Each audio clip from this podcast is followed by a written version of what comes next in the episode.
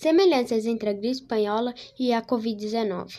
A pandemia do início do século XX e atual levaram à valorização do sistema público da saúde.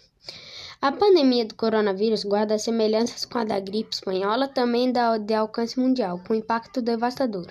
Infectou cerca de 500 milhões de pessoas, o equivalente a um terço da população mundial na época, e matou entre 25 milhões e 50 milhões em geral, com, a, com 20 a 40 anos, de 1918 a 1920. Na cidade de São Paulo, em poucos meses, a epidemia matou 5.300 paulistanos, o equivalente a 1% da população da capital, e foi tão intensa que os mortos se acumulavam nas ruas até serem recolhidos. A cidade de Rio de Janeiro viveu uma situação similar, embora em outro contexto histórico. Não havia equipamentos para proteção para quem atendia os doentes as pessoas que morriam em geral em suas próprias casas e não se conheciam ainda o material genético do vírus. A epidemia da gripe também gerou desorganização, economia e social, já que os portos e os transportes e outros serviços públicos pararam de funcionar. Em todo o mundo, o discurso da autoridade do governo sobre o controle da epidemia conflitava com a imensa dificuldade das equipes do serviço da saúde. Atender as pessoas doentes, diz a historiadora N. Torres, professora da Universidade Federais da, Federativa de Federa, Minas Gerais, UFMG, e outro de Ouro Preto, UFOP.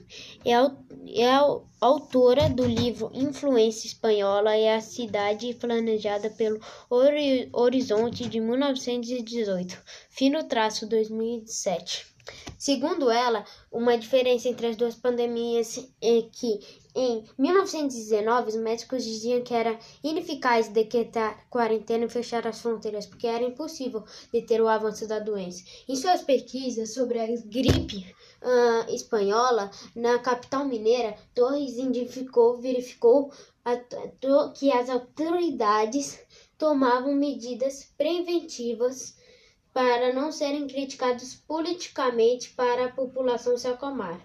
Também houve ganhos. A gripe destravou o debate sobre a criação efetivada em 1919 do Departamento Nacional de Saúde Pública, vencendo as, vencendo as resistências dos estados, principalmente São Paulo, diante da necessidade de condenar as ações em todos os países, afirma cientista político e historiador da saúde Gilberto Rochman, pesquisador da Fundação Oswaldo Cruz, Fiocruz do Rio de Janeiro e ator à era do saneamento, as Bases Políticas no Brasil, Putlet, 2013.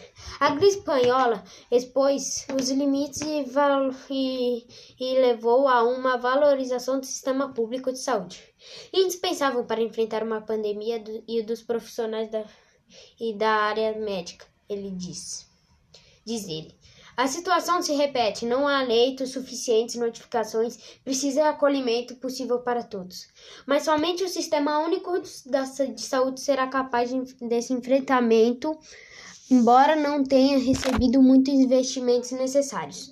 Nos últimos anos, porque só ele possui uma tecnologia histórica de enfrentamento de doenças epidêmicas, diz o historiador André Mota, da Faculdade de Medicina de USP, o SUS precisará ser rapidamente revitalizado e entendido como suporte central para qualquer mídia de controle.